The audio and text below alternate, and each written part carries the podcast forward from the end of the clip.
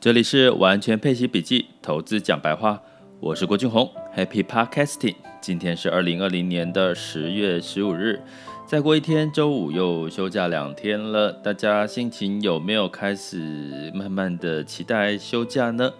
那在昨天的股市，大部分是在这个苹果 iPhone 十二发布之后，就是小跌作收。那今天呢，也是小跌。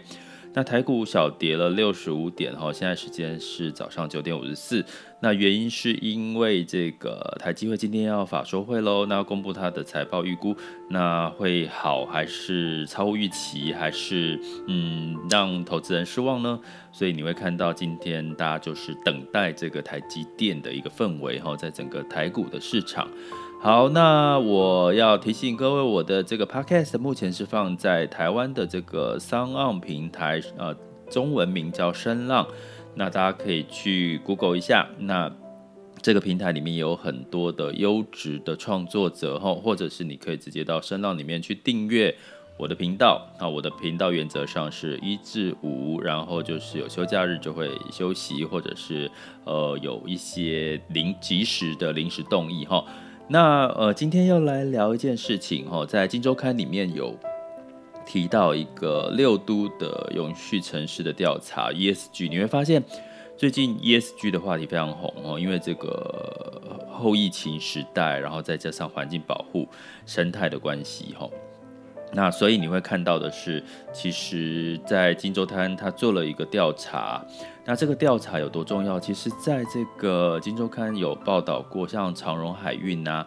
他前阵子被挪威主权基金呢踢出了这个主权基金的投资名单，原因就是它不符合 ESG 的标准哈。那所以这个长荣海运就很紧张啊，他就赶快去信说，诶，为什么我们会是你的黑名单哈？在二零二零年的一月的时候，然后其实他从二零一七年就已经接到了这个讯息，二零到二零二零年都还是黑名单。那后来他一问之下，原来是他们在这个船舶的拆船的作业里面，并没有符合这个环保回收的一些标准跟规定，所以呢，他长荣海运就紧急在四月份赶快的去跟这个主权基金召开一些会议，说他做了什么监督的监工拆船的一个作业，然后到八月份的时候呢。长荣海运就收到了这个他的监，就是以把这个监工报告呢交给了这个挪威主权基金，在八月的时候呢，基基本上呢，在一直到九月，可能他目的一直希望在争取哈，就是能够可以让这个主权基金可以把它从黑名单里面剔除。那的确好像应该是在今年八月的部分，从《今周刊》来看到这个。已经长达三年的这个争取的过程当中，有有机会就是被剔除黑名单哈，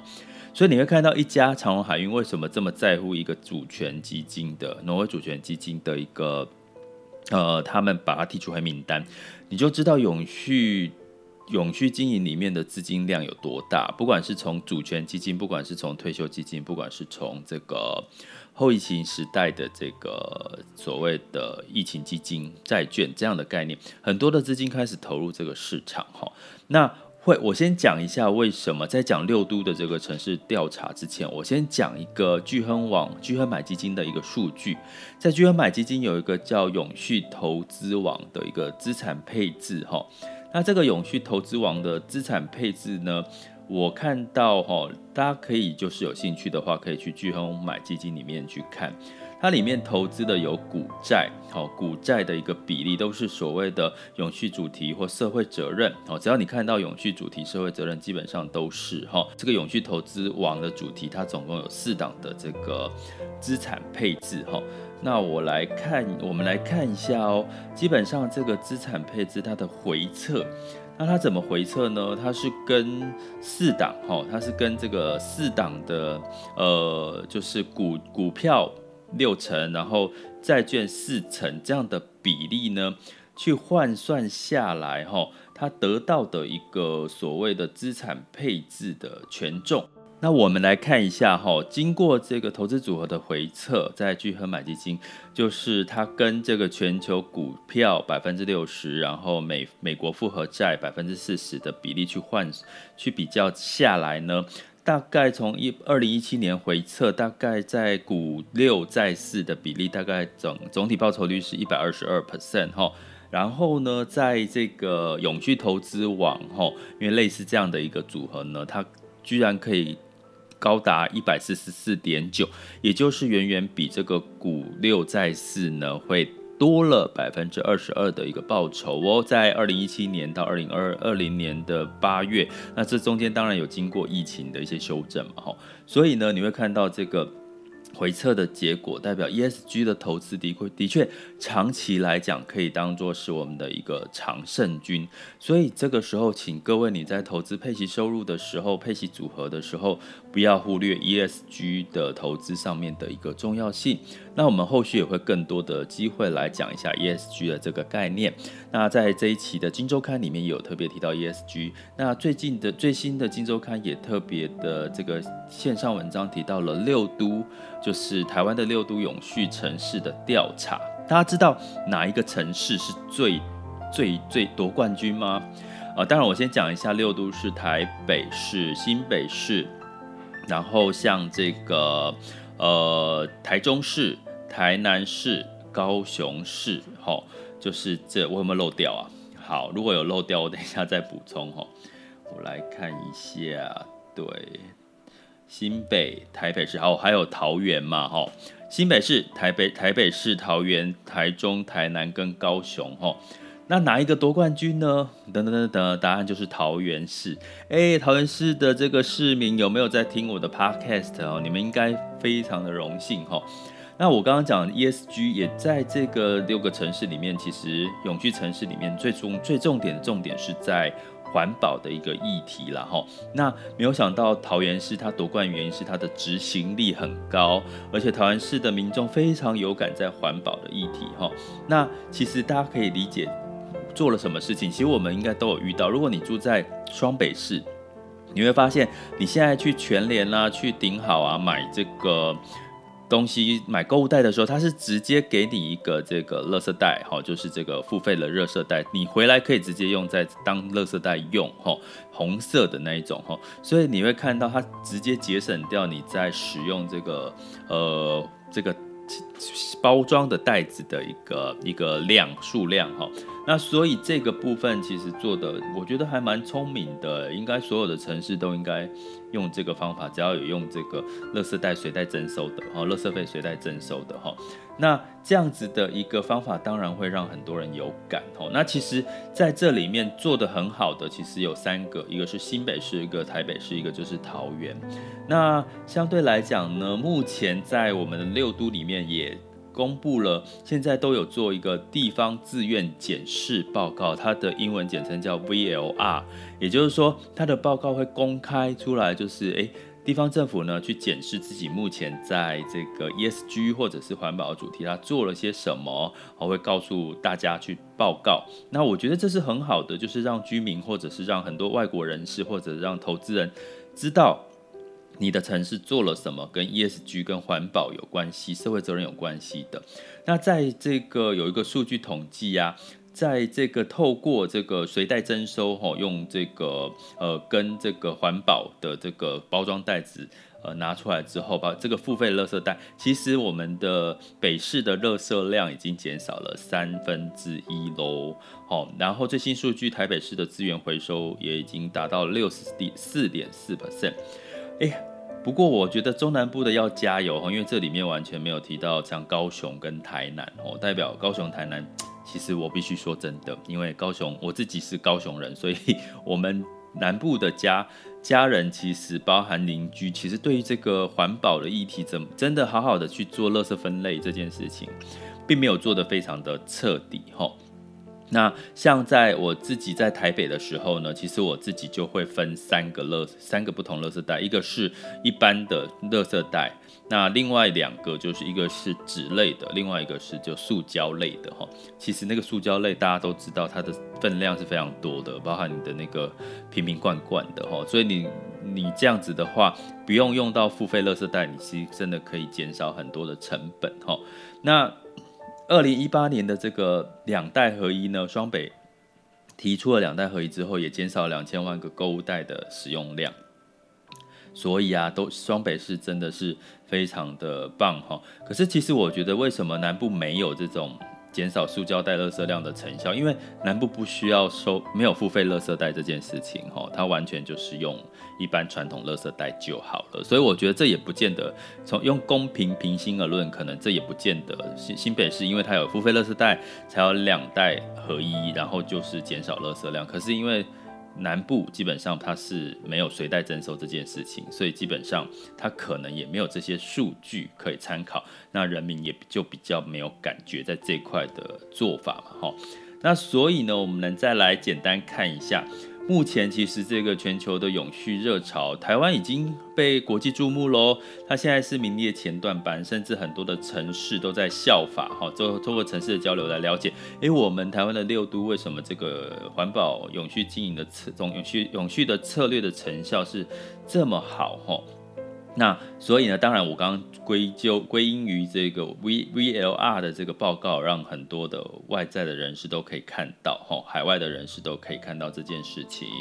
然后呢，在这个 V O R 部分，他们会针对政策检讨、公众沟通跟国际接轨去去做一些重点的一个布达跟报告的一个检视，哈。那所以呢，我们来看一下为什么桃园它表现的会是最好的，哈。那漂呃。新北市在这个社会力跟环境力也都是获得第一，然后经济力是桃园获得第一。我必须讲经济，如果以经济力来讲，桃园获得第一，我觉得不意外哦。如果你有机会做机捷，大家可以去做一件事。有时候哦，你做大众运输工具，不见得是除了环保之外，你可以去看看它的周遭的一些东西。在机捷里面有一个东西，不知道大家有没有注意到？诶，在这个创业基地孵化，也就是青年创业这件事情来讲。我在台北几乎很少走在路上，或者是在网站上看到这些讯息。可是你知道吗？你在机捷啊，他在这个视频、影片或者是一些海报，他大量的去宣导桃园的青年创业的补助办法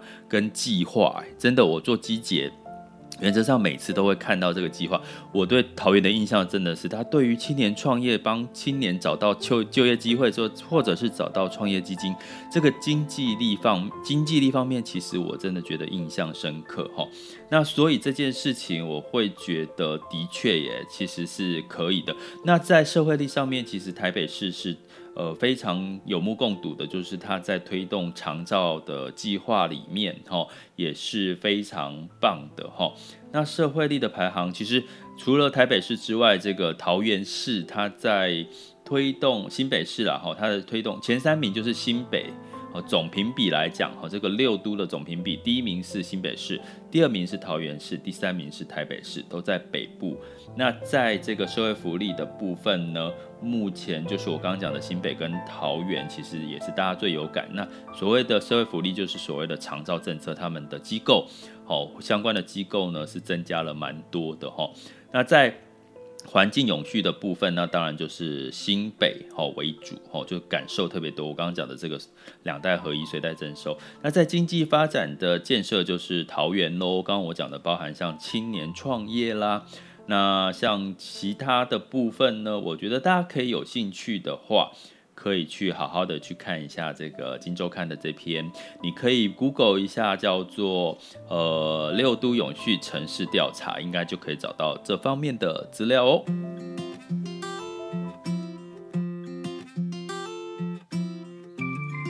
接下来进入到我们二零二零年十月十五日的全球盘市轻松聊。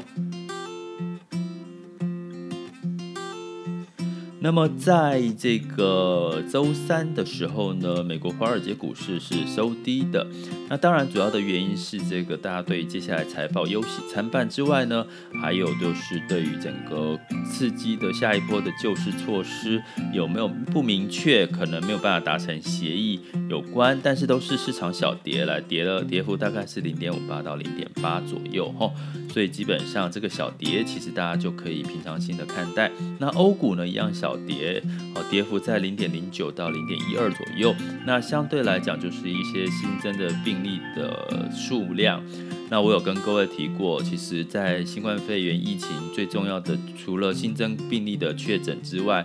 还有就是致死率有没有增加？目前致死率是下降的哦，所以大家可以稍微再多观察一下。那大家当然会担心欧洲会不会因为新增病例，然后要封城呢？那再加上英国退脱欧的这个贸易协定的不确定因素，也让大家稍微也要观察一下。那我觉得最重要的接下来是财报了哈，公布财报的一个不变不确定性。那台股呢，也在 iPhone 十二发表之后呢，不涨反跌，但是普遍来讲，所有的机构都有一个共同的看法，就是诶，苹果的股价呃不是股价，就是它的这个售价，好，新机的售价是有下降的哦。那相对来讲，反而是一个利多，可能会刺激，而且它的价位四四种机机种，其实最低价的价款，它已经呃平均的就是攻占了高价跟低中价跟低价的市场，所以他觉得，哎，也许有机会，它的市场还是有机会打开的哈。那在这个公布之后，台湾是下跌了零点二一，然后今天呢也是下跌的一个小跌的一个状况。那在恒生指数是小涨了零点零七。然后上海指数是小跌了零点五六到零点七三，然后日本指数是上涨了零点一。那在油价的部分呢，就是上涨了二点零五，来到四十三点三二，布兰特原油的部分。那当然是因为 OPEC 呢遵守这个减产的协议，可能在供给减少之下，大家可能就会觉得，哎，好像有机会。这个这个油价有机会上涨了哈，但是当然大家还是担心这个接下来的疫情的状况了哈。那金价的部分呢，来到了一千九百零七，上涨了零点七。那因为美元走弱的情况，大概就是在一千九上下震动啊，除非有新的变数，所以黄金可能你现在要去投资也没有太多的空间哈。那在美元指数是九十三点四三哈，在维持在一个弱势的状况。那在这个人民币是六点七一三六哈，就是美元兑换人民币哈，仍然维持在人民币升值。那美元兑换台币是二十八点九七哈，就是只稍稍的我维持在这个二十八点九上下的这个空间了哈。那所以呢，接下来我们关注的重点就是第一个，我们最重要的是财报的公布。那今天的时间也是台积会要法说要公布它的财报预期，iPhone 十二的销售量。如何？新冠肺炎的这个疫苗有没有研发的进度，以及这个美国总统选举的民调变数，这都是我们接下来的观察重点哦。这里是完全配息笔记投资讲白话，我是郭俊宏，关注并订阅我，陪你一起理财。